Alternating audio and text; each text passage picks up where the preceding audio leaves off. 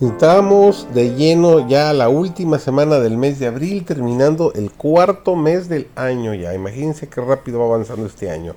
Estamos comenzando la lección número 5 de nuestro estudio del libro maravilloso de Génesis que estamos aprendiendo cada semana cosas sumamente interesantes. Nuestro título para esta semana es Todas las Naciones y Babel. Su servidor David González, iniciamos Gracias por acompañarnos el día de hoy. Algunos de los descendientes de Noé pronto comenzaron a apostar. Una parte siguió el ejemplo de Noé y obedeció los mandamientos divinos. Otros fueron rebeldes e incrédulos y ni siquiera creían lo mismo con respecto al diluvio. Algunos no creían en la existencia de Dios y en sus mentes atribuyeron esa catástrofe a causas naturales.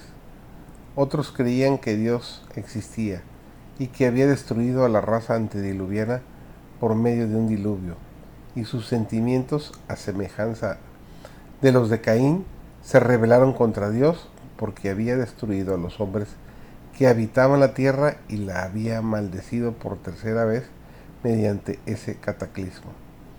Los enemigos de Dios se sentían diariamente reprobados por la conducta justa y la vida piadosa de los que lo amaban obedecían y exaltaban. Los incrédulos se consultaron y decidieron separarse de los fieles, cuyas vidas justas constituían una constante restricción para su conducta limpia. Viajaron hasta alejarse bastante de ellos y escogieron una gran planicie para habitar en ella. Construyeron una ciudad y concibieron la idea de edificar una enorme torre que llegara hasta las nubes para poder vivir juntos en la ciudad y en la torre y no ser dispersados jamás. Toda ambición humana, toda jactancia ha de echarse por tierra. El yo y el yo pecaminoso debe ser abatido y no exaltado.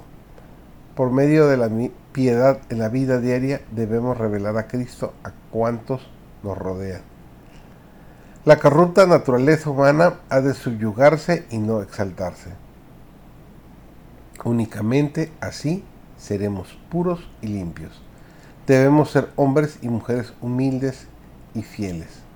Se mantiene un registro de todos los hechos de los hijos de los hombres. Nada puede ocultarse del ojo del alto y sublime que habita la eternidad. Algunos hacen que Cristo se avergüence de ellos por causa de sus maquinaciones, proyectos e intrigas.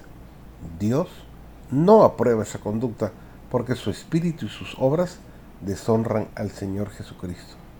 La instrucción que el Señor le dio a la hermana White concerniente a su obra nos señala el camino correcto.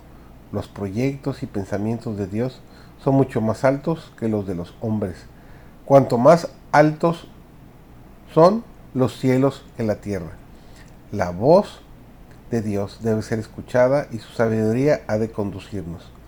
Él ha delineado su plan en su palabra y en los testimonios que ha dado a su pueblo. Solo la obra que sea hecha de acuerdo a los principios de su palabra permanecerá para siempre.